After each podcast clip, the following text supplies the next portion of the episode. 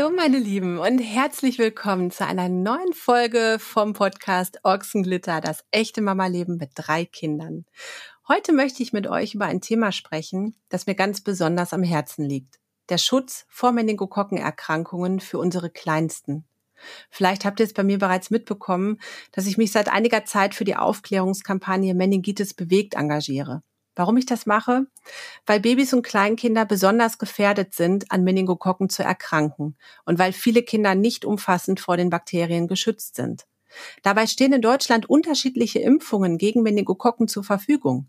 Sicher werdet ihr die Standardimpfung gegen Gruppe C kennen, die von der STIKO für alle Kinder im Alter von zwölf Monaten empfohlen ist und von allen Krankenkassen übernommen wird. Diese Impfung kann allerdings nicht vor den anderen Meningokokkengruppen schützen. Dafür stehen in Deutschland zwei zusätzlich mögliche Impfungen gegen die Gruppen B und ACWY zur Verfügung.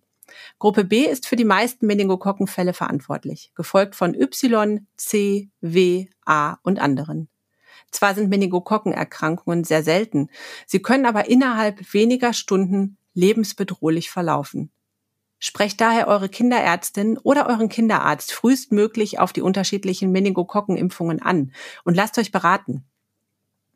Infos findet ihr auch auf der Website www.meningitis-bewegt.de.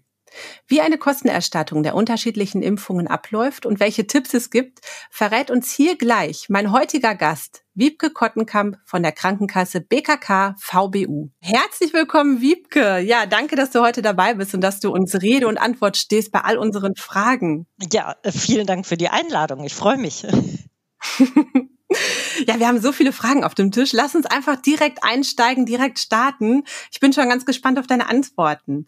So, dann starten wir mal mit der ersten Frage. Das haben sehr, sehr viele auch gefragt. Wieso werden nicht alle Impfungen erstattet? Ja, die Frage höre ich ganz oft übrigens. Das ist tatsächlich so die Frage, die die meisten Eltern umtreibt und ist auch vollkommen nachvollziehbar. Ähm, es ist so, es gibt in Deutschland einen gesetzlichen Anspruch auf alle Impfungen, die von der STIKO empfohlen werden. Die STIKO, das ist die Ständige Impfkommission am Robert Koch Institut. Und wenn die STIKO eine Impfung empfiehlt, dann übernimmt jede Krankenkasse, egal bei welcher gesetzlichen Kasse ich versichert bin oder nicht, übernimmt die vollständigen Kosten für diese Impfung. Das äh, ja, da geht's zum Beispiel bei den Impfungen drum Tetanus, Röteln oder Hepatitis B, aber zum Beispiel auch alle Kinder- und Jugendschutzimpfungen. Und äh, dann gibt es natürlich neben den STIKO-Empfehlungen auch noch Impfungen. Und bei denen entscheidet jede Kasse selbst für sich, welche Impfungen sie anbietet. Das heißt, welche Kosten sie für welche Impfung übernimmt oder eben auch nicht. Und wir als BKK VBU übernehmen neben den gesetzlichen Schutzimpfungen tatsächlich alle empfohlenen Impfungen vom Arzt in voller Höhe in, ja, was die Kosten für Beratung, Impfungen oder Impfstoff angeht. Also das heißt, Ach, egal, ja, ja. egal was der Kinderarzt oder die Kinderärztin empfiehlt, wir übernehmen für alle Impfungen die Kosten, aber das handhabt jede Kasse unterschiedlich. Okay, also das bedeutet wirklich äh, nicht nur die Impfungen, die so in diesem ganz normalen STIKO-Impfkalender drinstehen, sondern ihr zum Beispiel übernehmt jetzt wirklich dann auch alle, die es gibt und die der Arzt so auch als sinnvoll erachtet. Und zwar nicht nur die Impfung, sondern dann auch die Kosten für die Behandlung, die ärztliche Leistung, Nachsorge, genau. was auch immer was. Genau, genau. Bei uns ist es ja. einfach wichtig, dass wir unseren Kundinnen und Kunden, den jungen Eltern, möglichst wirklich niederschwellig einen Zugang bieten können zu präventiven Leistungen. Und, und wenn wir über Prävention sprechen, dann gehören für uns die Schutzimpfungen einfach essentiell ja, dazu. Und wenn Eltern sich so eine Impfung wünschen und der Arzt oder die Ärztin sie auch empfiehlt, dann sollte das am Ende eben einfach nicht am Geld scheitern, ist unsere Meinung, sondern dann sollte wirklich alles auch dafür getan werden, dass die Eltern eben auch ganz einfach diese Impfung für ihr Kind wahrnehmen können. Ja, absolut, ja. Wie ist es denn, wie kann ich denn jetzt herausfinden, welche Impfungen von meiner Krankenkasse überhaupt erstattet werden? Wie macht man das am besten? Ja, also grundsätzlich informieren ja alle Krankenkassen über die Homepage und über andere Kommunikationskanäle, ne, sei es Social Media oder oder oder. Ansonsten würde ich tatsächlich sagen, einfach mal anrufen und nachfragen oder aber es gibt eine ganz gute Übersicht, was jetzt die Meningokokkenimpfung angeht, auf www.meningitis-bewegt.de. Da hat man eine schöne Übersicht, welche Kasse übernimmt welche Meningokokkenimpfung. Das fände ah. ich jetzt eigentlich auch noch einen guten Tipp. Ja. Okay, okay. Und jetzt für euch Zuhörer schon mal ein bisschen gespoilert. Wir haben ganz am Ende haben wir noch einen Tipp für euch, was man machen kann, falls eure Krankenkasse die zusätzlich möglichen Impfungen gegen Meningokokken jetzt auf den ersten Blick nicht übernimmt. Da haben wir noch eine Idee für euch, was ihr ausprobieren könnt, damit sie doch übernommen werden. Ne? Das verraten wir dann ganz am Ende einmal, Wiebke. Ganz genau, damit ihr auch schön dran bleibt. Übrigens schwieriges. Wort. Ne? Meningokokken. Also das ist, ich glaube, wenn ich Ausländer wäre und dieses Wort hören würde, würde ich denken, wow. absolut, absolut. Es gehört wirklich zu den deutschen Worten, wo man äh, auch ab und zu mal etwas öfter das Ganze austesten muss. Absolut wir üben nochmal. Aber ich glaube, das Wort Meningokokken wird heute in unserer Podcast-Folge noch häufiger fallen, haben wir die Gelegenheit ja. dazu. Genau. genau. Starten wir direkt mit der Frage drei. Machen wir direkt weiter. Wieder das schwierige Wort. Welche der Meningokokken-Impfungen werden übernommen? Ja, also wie ich schon mal vorhin gesagt habe, wir übernehmen ja die Kosten für alle Meningokokken-Impfungen, aber in alle hörst du auch schon richtig mit, es gibt mehrere Impfungen. Ne? Es gibt in Deutschland drei an der Zahl, weil man unterscheiden muss, es gibt nämlich verschiedene Meningokokken-Erreger. Wir haben einmal mhm. Meningokokken C, dann haben wir Meningokokken B und dann haben wir die Impfung Meningokokken ACWY als Kombi-Impfung. Das muss mhm. man vielleicht mal vorangestellt im Hinterkopf haben, ne? dass es so diese drei verschiedenen Impftyp Impftypen gibt. Und die STIKO empfiehlt eine Meningokokken-C-Impfung für alle Kinder standardmäßig, möglichst früh ähm, im zweiten Lebensjahr. Und das bedeutet, dass alle Krankenkassen eben auch standardmäßig die Kosten für diese Impfung übernehmen. Das und ist also die, die so ganz normal, wenn man zum Arzt geht und sagt, ich möchte, dass mein Kind geimpft wird, dann sorgt er ja dafür, dass man so gemäß STIKO-Plan dann quasi einfach durchgeimpft wird. Und das ist dann die Impfung, die mit dabei ist. Auch. Genau, jeder gute Kinderarzt, jede gute Kinderärztin wird direkt proaktiv ja. auf diese Impfung ansprechen, ja. ne, die Eltern. Das, genau. Und das ist natürlich auch wirklich positiv zu sehen, dass eben auch ein Großteil gegen diese Erregergruppe C geimpft ist. So. Ja. Das Problem ist aber, dass diese Impfung nicht vor den anderen Gruppen schützen kann. Und die Realität zeigt, dass eben die meisten Meningokokkenerkrankungen in Deutschland am häufigsten durch die Erregergruppe B, B wie Bertha sozusagen ausgelöst wird. Das sind und ungefähr das, das, ja. 60 Prozent so. Und die Impfung gegen die Gruppe C, die ist seit vielen Jahren Pflichtleistung, ne? wie gesagt, weil STIKO-Empfehlung. Aber für die Gruppe B gibt es eben nach wie vor noch keine allgemeine Empfehlung, wobei ich da wirklich auch das Wort noch nochmal geistig unterstreichen ja. möchte, denn es wird eine Frage der Zeit sein, wann die STIKO auch diese diese Impfung empfehlen wird. Aber bis dahin ist sie noch auf freiwilligen Basis der einzelnen Krankenkassen. Also das heißt, jede Kasse entscheidet sich, ähm, übernehme ich die, die B-Impfung, übernehme ich vielleicht nur die Hälfte der Kosten oder, oder, oder. Okay, aber jetzt würde ich gerne noch einmal ganz kurz zurückgehen, weil da ist so eine eine ähm, Diskrepanz drin, die die mich tatsächlich auch ein bisschen geschockt hat, als ich da zum ersten Mal mich so mit dem Thema mehr beschäftigt habe. Das ist ja jetzt schon ein bisschen länger her. Ich arbeite jetzt auch schon länger für die Initiative Meningitis bewegt oder mit der Initiative zusammen und ähm, deshalb habe ich mich natürlich mit dem Thema beschäftigt. Da ist mir auch aufgefallen, dass es da etwas gibt, was irgendwie viele äh, Zuhörerinnen und Zuhörer vielleicht auch noch gar nicht so wissen. Du sagtest gerade, eine Erreger Gruppe kommt häufig vor und eine andere wird geimpft. Das ist irgendwie komisch, oder? Das ist irgendwie komisch. Naja, also ich meine, die STIKO muss natürlich auch sichere Empfehlungen geben. Ne? Und das dauert einfach seine Zeit. Wir kennen das von anderen Impfungen genauso, Beispiel HPV. Da waren mhm. wir, muss ich sagen, tatsächlich auch unserer Zeit voraus. Wir haben die HPV-Impfung schon lange auch für Jungen ähm, erstattet. Ja. In voller ja. Höhe und erst ein paar Jahre später kam dann auch die STIKO-Empfehlung, die es dann allen Eltern, egal bei welcher Kasse sie versichert sind, auch ermöglicht, diese Impfung auch für ihre Jungen kostenfrei oder kostenerstattet zu bekommen. Das ist tatsächlich, muss man sagen, einfach immer eine Frage der Zeit, was wir sehen, weswegen ich auch dankbar bin für so eine Einladung heute jetzt bei dir zu so einem Podcast ist, dass wir schon noch sehen, dass die Meningokokken B-Impfung, ja, ich sag mal, so ein kleines Bekanntheitsproblem hat. Ne? Viele kennen mhm. und das sehen wir schon auch kritisch, weil die Meningokokken Meningitis man darf es nicht verschweigen, sie ist eine sehr, sehr seltene, aber eben eine sehr schwerwiegende und leider Gottes in ja, einigen Fällen auch eine tödlich verlaufende Erkrankung. Und ich meine, mhm. wir leben im Jahr 2022. Wir haben Impfungen und Impfungen können verlässlichen Schutz bieten. Und deswegen ist es für uns einfach gar keine Frage, ob wir die übernehmen oder nicht, sondern das ist für uns als Kasse, so wie wir aufgestellt sind, was unseren Werten entspricht, ist es einfach, ja, für uns klar, dass wir alle Schutzimpfungen erstatten.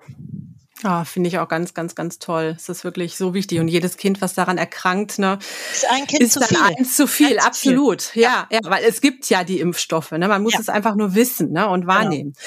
Was ist denn jetzt in dem Fall, falls meine Krankenkasse die Kosten nicht übernimmt? Wie hoch sind denn die Kosten für die zusätzlich möglichen Meningokokkenimpfungen? Ja, das ist so, wenn wir es mal so am Beispiel der Meningokokken B-Impfung nehmen. Also eine Impfstoffdosis kostet in etwa 110 Euro.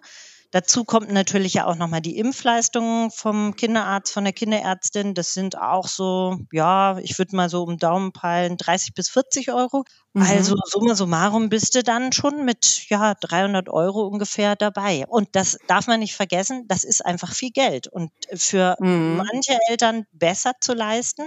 Aber für manche Eltern haut das wirklich auch, ja, ein ganz schönes Loch in die Familienkasse. Wobei, also es gibt tatsächlich ja auch äh, STIKO-Empfehlungen für diese Kombi-Impfung. Das wird aber hauptsächlich empfohlen dann für ja gesundheitlich besonders gefährdete Personen und vor allen Dingen mhm. für Reisende. Reisende okay. ist auch nochmal so ein Stichwort. Ähm, vielleicht kommen wir da nachher nochmal drauf. Kann man bestimmt. auch immer noch machen. Okay, gut, dann will ich nicht zu viel sagen.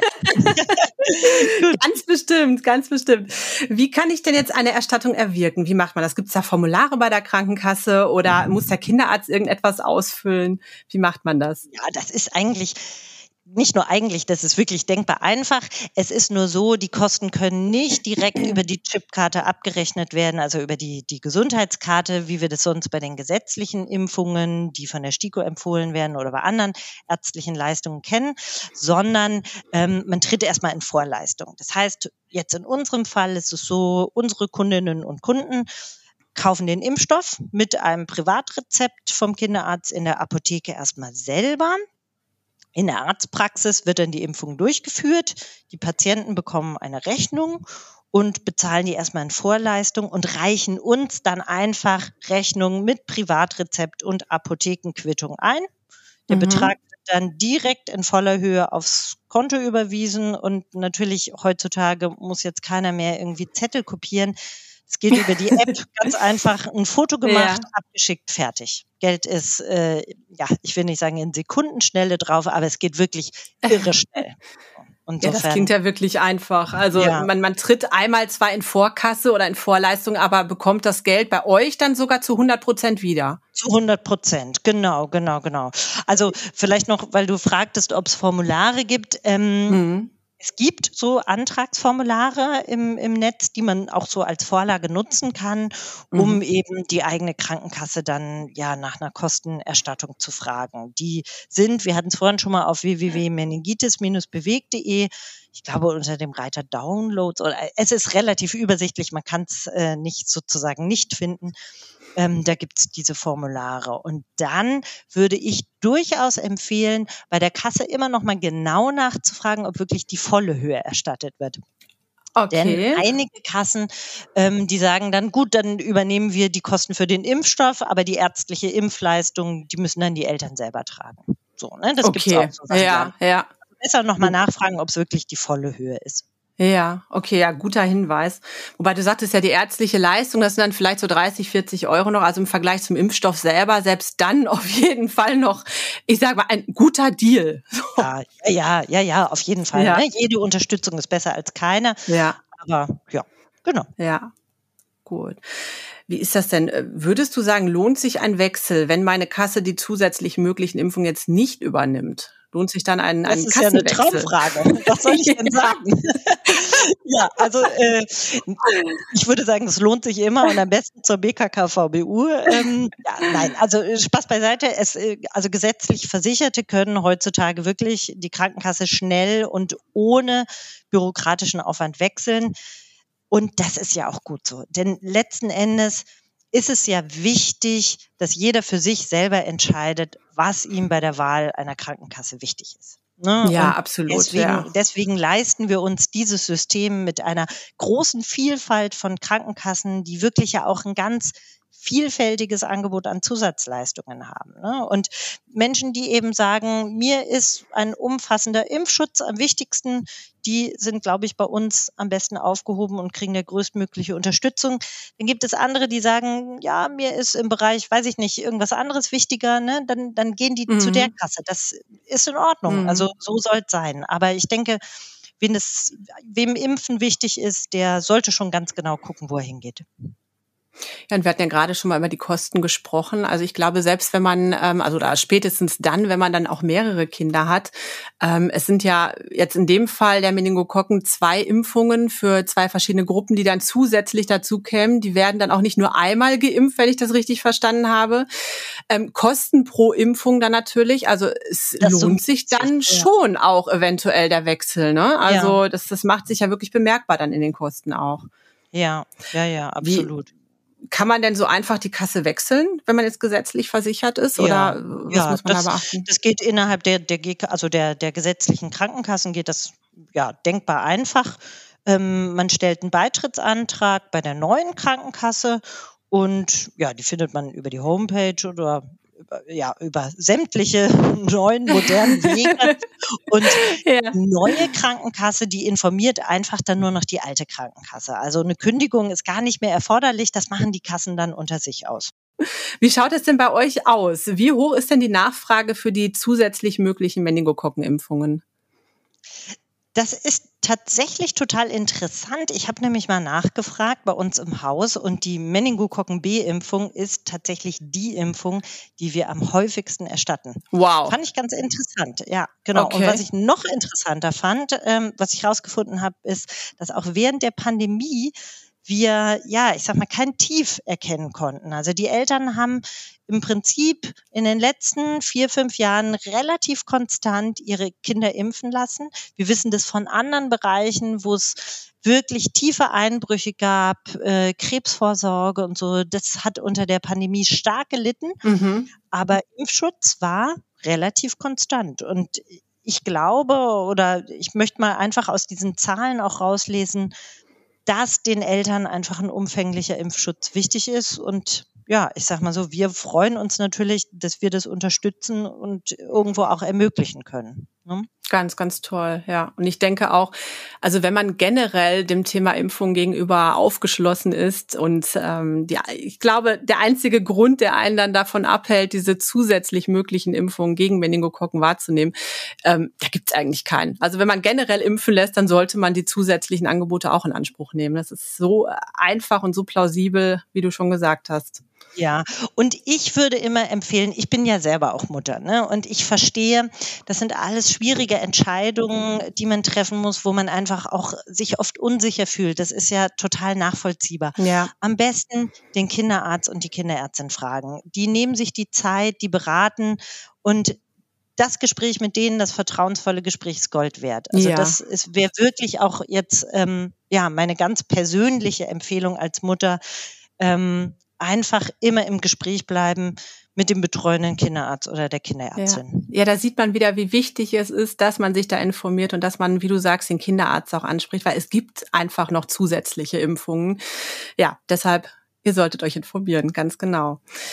Jetzt haben wir ja versprochen, ganz am Anfang, dass es noch, ähm, ja, dass wir vielleicht noch so eine Idee haben für unsere Zuhörerinnen und Zuhörer, falls die betreffende Krankenkasse die Kosten nicht übernimmt, was man machen kann, damit sie vielleicht die Kosten doch noch übernimmt. Hast du da eine Idee?